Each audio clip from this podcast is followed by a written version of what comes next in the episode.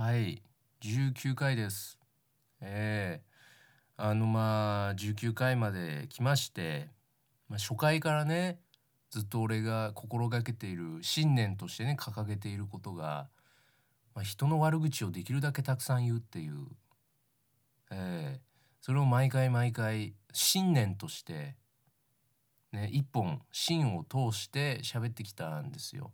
まあ他にもね、まあ、悪口がもちろんこのポッドキャストのキラーコンテンツというか主となる武器なんですけど、まあ、またそれを支える武器として、えー、嘘、えー、そして下ネタねまあこのまあ細かく言うとまあいろいろありますけど大体この3つを主にあの繰り返し繰り返しやってきたんですよ。で19回までね来ましてあのー、親に聞かれてました。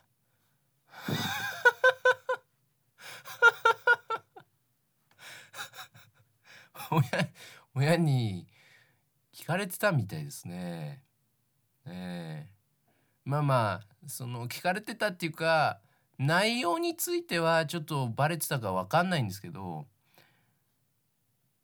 この前ね一昨日ぐらいですかあの母親からね声かけられまして「あの」と「すいません」と「何ですか?」って言ったら「あなた夜中すごい喋ってますね」って。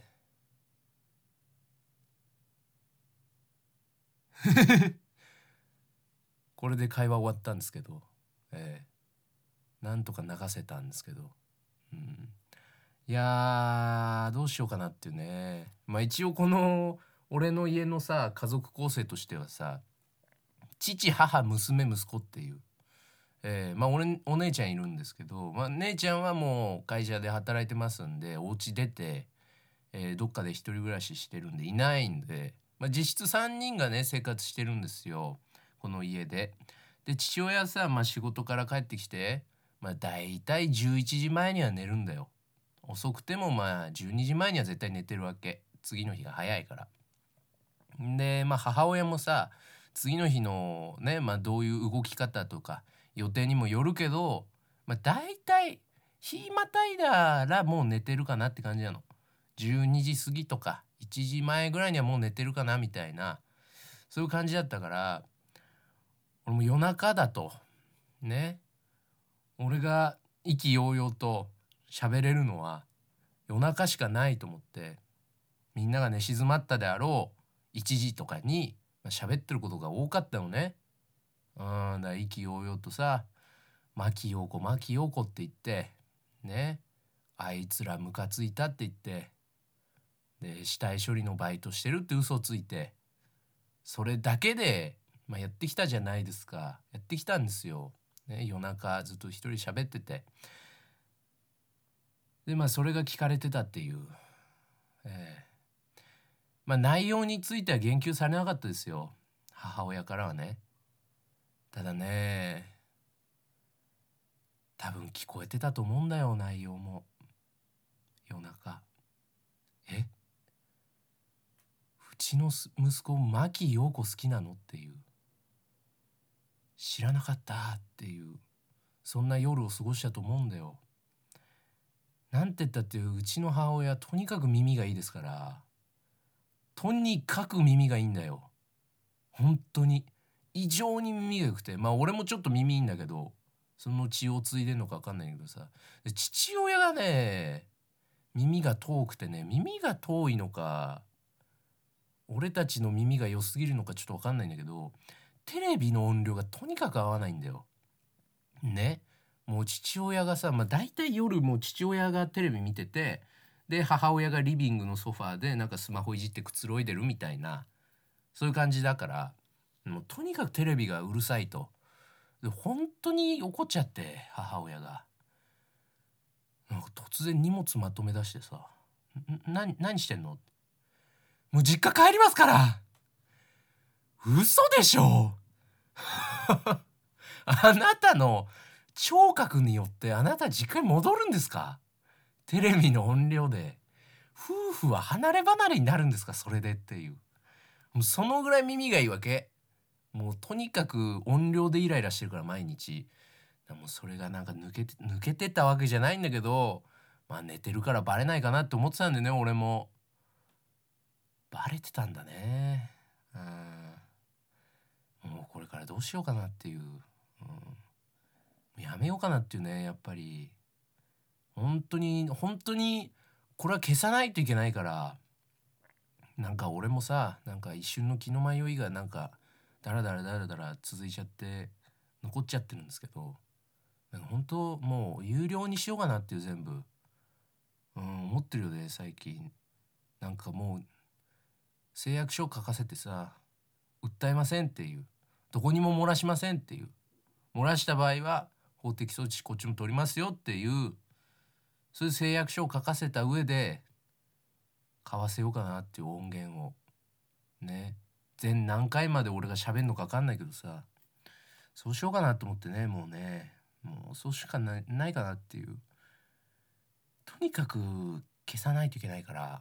でもしもよもし俺が今後結婚なんかしてね子供が生まれたなんて言ったら俺手放しで喜べないかもしれない。俺。うん仕事からさ疲れて帰ってきてね奥さんが出迎えてくれてね。あれ？なんかどうしたん？なんか今日もじもじしてないみたいな。なんか言いたげなんだよね奥さんが。実は赤ちゃんできたみたい。ちょっと待っててなって言って俺パソコンに向かうんだよ。まず。消さなきゃ。1秒でも早く消さなきゃ。あれよ。情けない。なんだよこれ。手放しで我が子が生まれるという事実でさえ俺は手放しで喜べない。まず消さないとこれを。子供が生まれる前に子供に迷惑をかけないために俺はこれを消さないと子供が大きくなってもしこの音源を聞いたらショック受けると思うんだよ。俺の父親すげえ嘘ついてるじゃん。え全然牧陽子と顔違うぜ。そうなるから。そうなっちゃうから絶対消さないといけないこれはね。うん。まあと単純に危ないっていう。もし本当に本当にこれが広まったりなんかしたらあの俺が訴えられる証拠を俺が揃えちゃってるからうん。全然出るとこ出られる可能性あるから牧陽子とかに、まあ、主に牧陽子のみなんですけど、えー、他ちょっと覚えてないんで。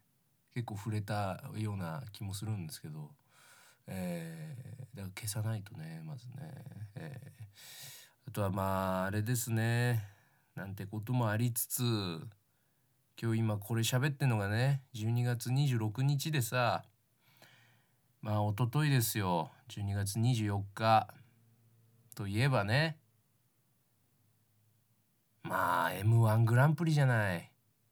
やっぱりクリスマスなんてさ過ごしてないじゃんこれ聞いてるやつ。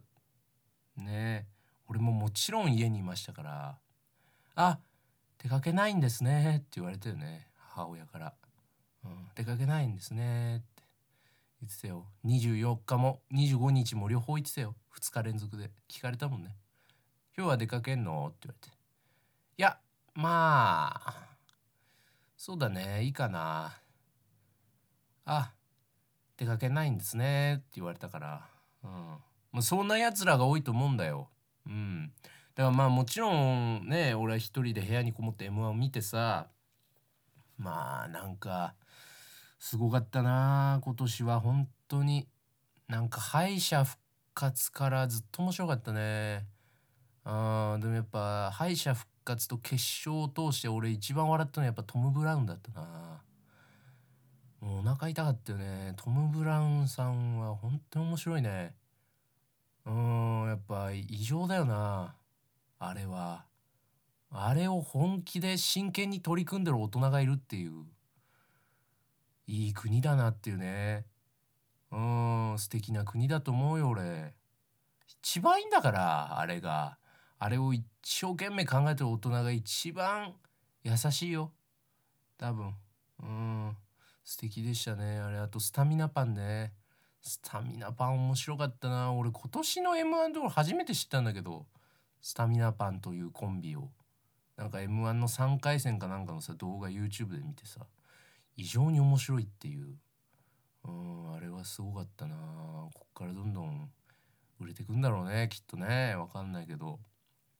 でまあ決勝もさすごかったな。面白かったな。やっぱでも令和ロマンがねすごかったね本当に。なんかねマジで撮るんだっていうさもうエリート中のエリートなんだよ令和ロマンさんって。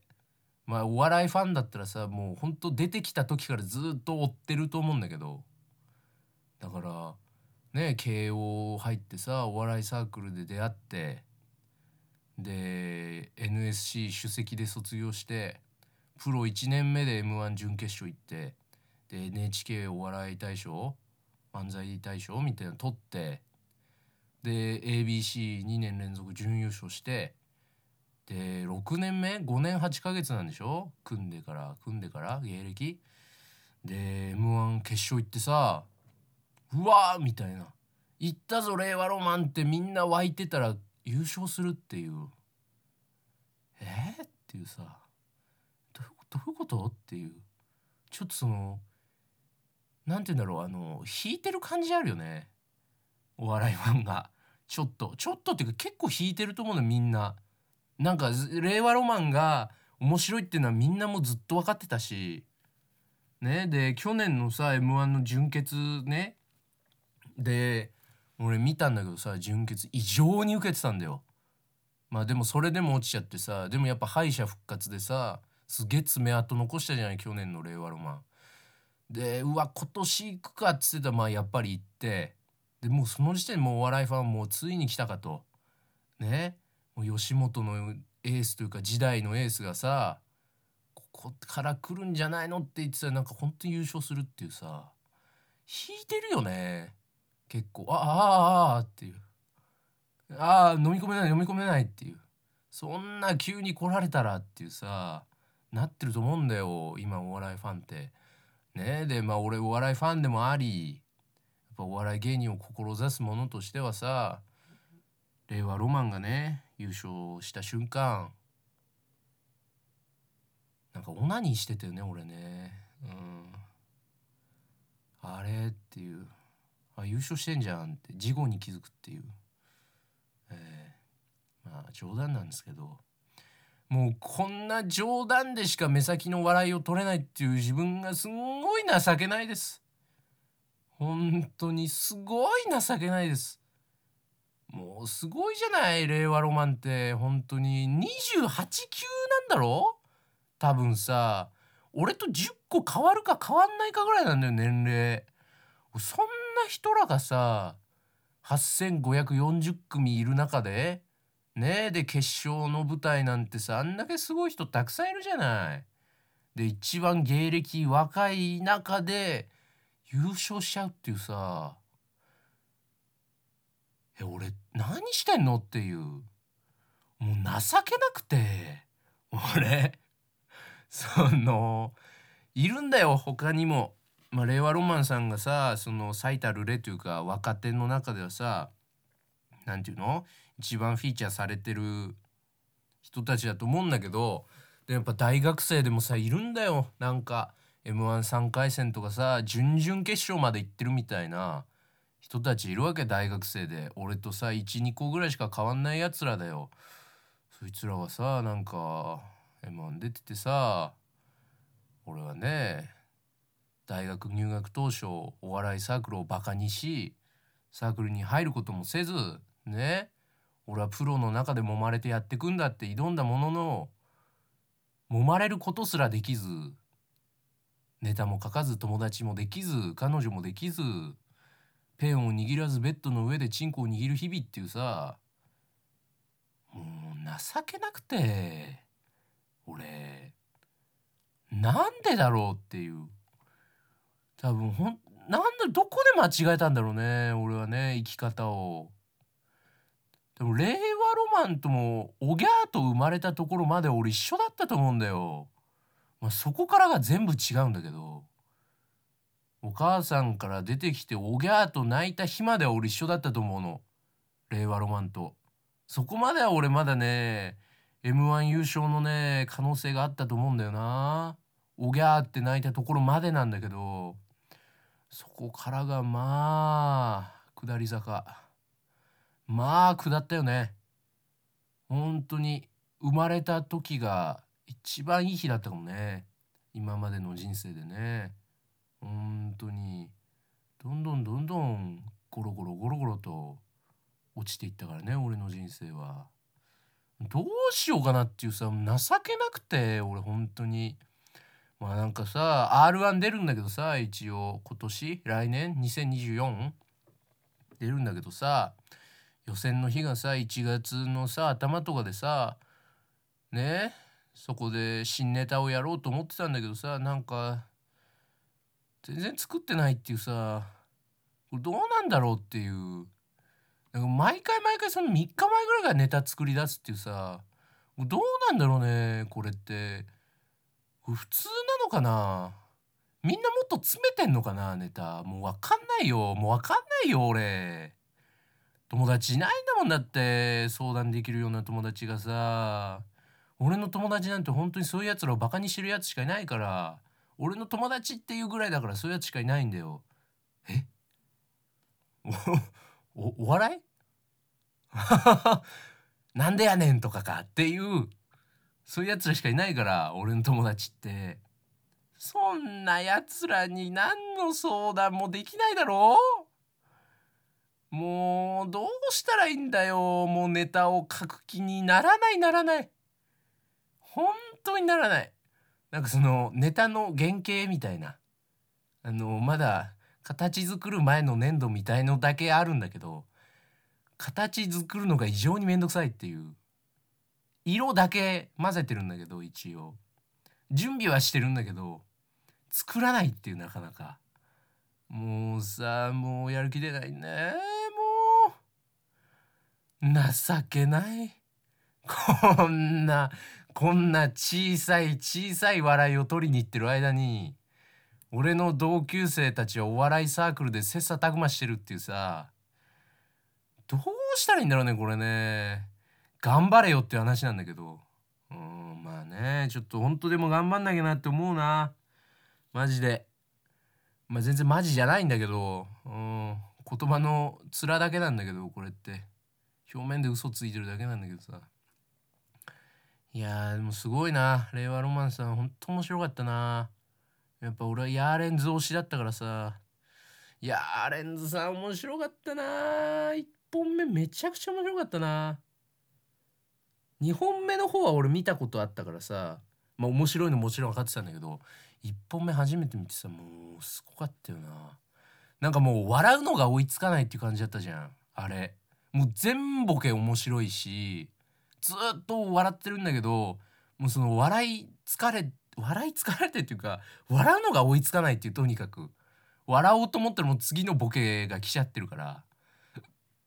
あねえ俺は m 1に出て結果を残された諸先輩方の話をしてる間に俺はゲップをするっていう。情けない。情けないよ俺。もう頑張りたいよ。そろそろ。来年からはもう俺本当に頑張ろうと思ってます。今日から頑張れよっていうね。えー、でも来年から頑張ろうと思ってるよね。本当に。ああお疲れ様でした本当にね。m 1グランプリ面白かった。来年はね出れてんのかな。出るとこまで行きたいよねせめて。せめてね勝たなかったとしてもまずそのなんか出てから悔しくなりたいっていう。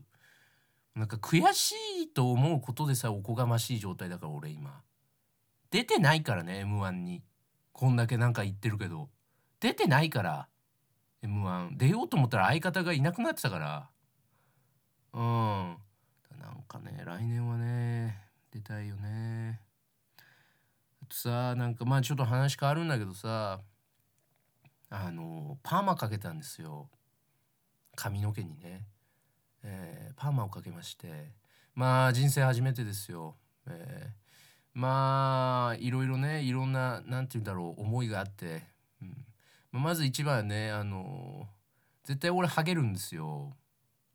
これは本当に。をハゲるんですね俺ね。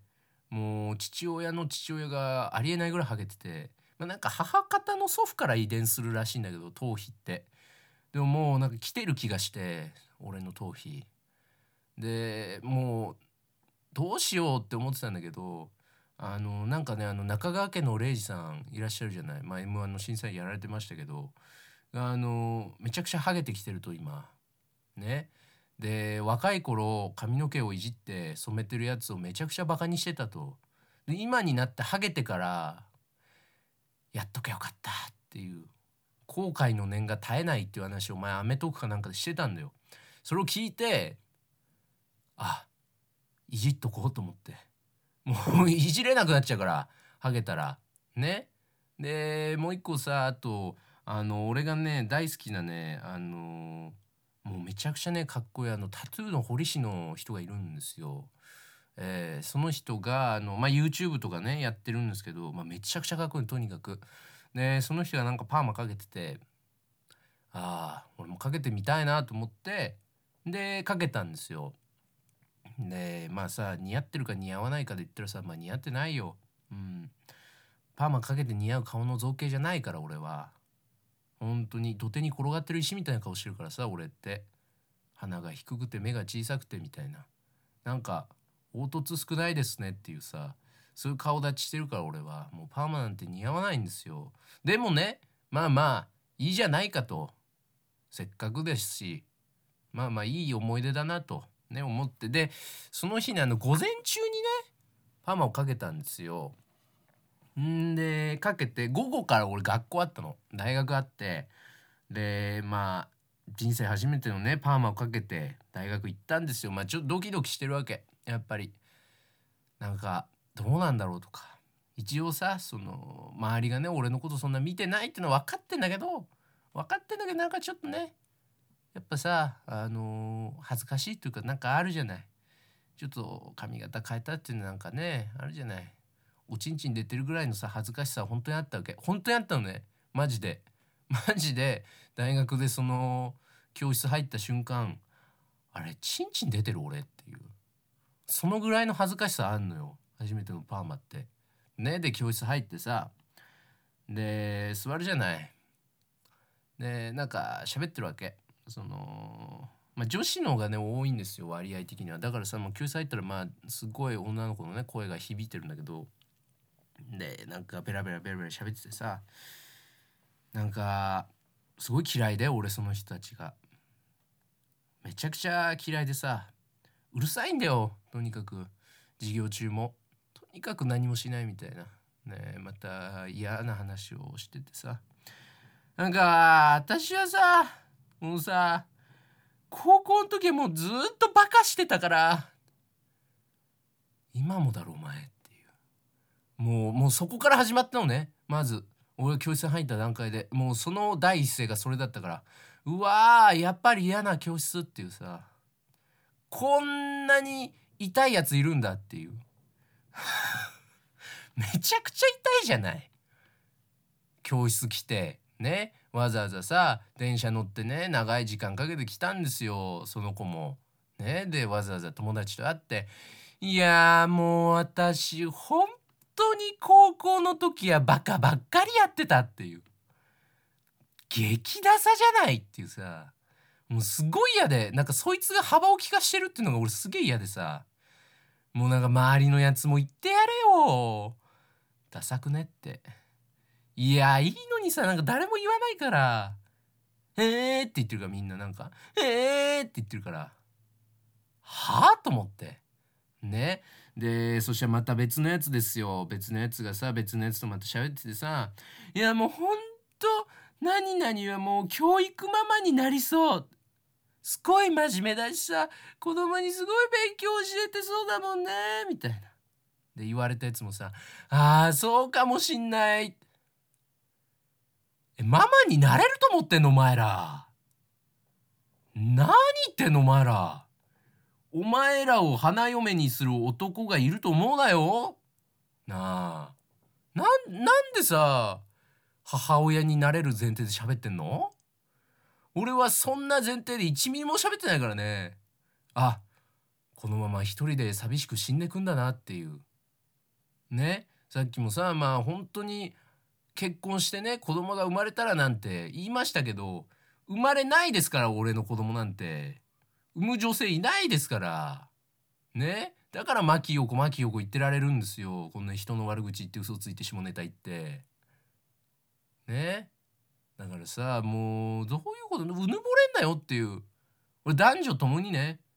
なんか子供しなんか子供生まれたらみたいな。なんか子供生まれたらみたいな絶対で話するだろ。子供はお前らのもとに生まれたくない。お前らのもとにいやうちほんと高校の時バカばっかりやったから生まれたくない。お前のもとに。高校の時バカやってたやつのもとには子供は生まれない。生まれたくないだろう普通。高校の時勉強ばっかりしてたっていうやつがいいよ。それも言わないやつね。それさえ言わないやつ。いやもう本当にっていう。本当になんともない高校時代だったからっていう。そういう謙虚な人のもとに生まれたいです。子供たちはね。でまたさじゃあ今度はさ本当に俺よりも童貞みたいなやつがさなんか珍しく女の子と喋っててね。本当に本当に信じられないぐらいあの俺よりも童貞だったの。あえ？っていう。なんかもう見るからに包茎だなっていうさ。ねそういうやつが喋ってたの女の子と、えー、なんか包茎がさ女の子にさ「クリスマスの予定は何かあるんですか?」みたいな。本当に本当にこの喋り方してて。すごいなこいつっていう、まあ、もうそれはそれでもう俺応援してたんだけど頑張れっていう。包茎頑張れっていうさ。ね。喋っててさ。で女の子がさ「あいやあのそうですねあの遊びますね」って。言ってて「あそうなんですね」って包茎が言ってて「包茎!」っていう。辛いなっていう。頑張って聞いたのにな包茎っていう。そしたらさその女の子の方がさ包茎に向かってさ「クリスマスは何か予定あんの?」みたいな。逆に聞いたんだよ。そしたら包茎がさ「いや僕はあれですよね。バイトですよね」って言ってて。そしたら女の子がさなんかなんだろうね。なんかフォローしたかったのかな？なんか気使ってたと思うんだけど「えー、クリスマスにバイトするの？偉い!」って言ってていや殺しすぎだろうそれは。その一言は。クリスマスバイトしか予定がない包茎に対してその一言は。あまりにもオーバーキルすぎるっていうかさ。こんなかわいそうなこと言うなよと思ってたんだけど誰か俺のパーマに触れろよっていう。どういうことなんだよ。チリチリしてただろ。うまあチリチリまでも言ってないけどさ俺のパーマ。なんか緩やかなパーマですけど。でも見たらわかるじゃん。見たらわかるじゃん。もう誰か触れようよっていうさ。でこれ何が情けないってさ。俺がパーマをかけたことに触れてほしい人間だったっていうのが一番情けないよね。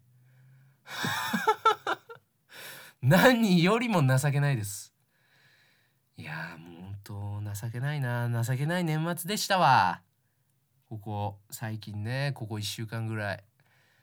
あー頑張りたいな。ほんと人生を頑張りたいと思ったよね。本当に。なんかねなんとかね。なんとか何か残したいよね。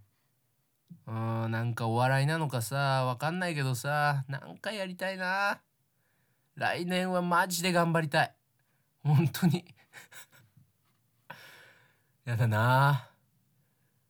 来年のこの時期また同じ話してんだろうな俺。多分来年ぐらいからもう俺泣いてると思うんだよ。今年もまた何もできなかった。来年もこうなってると思うんだよな俺。悲しいな。まあまずはねちょっと R1 ほんと頑張ろうっていう。ええ。ーあとお前ら全然メール送んねえなっていう。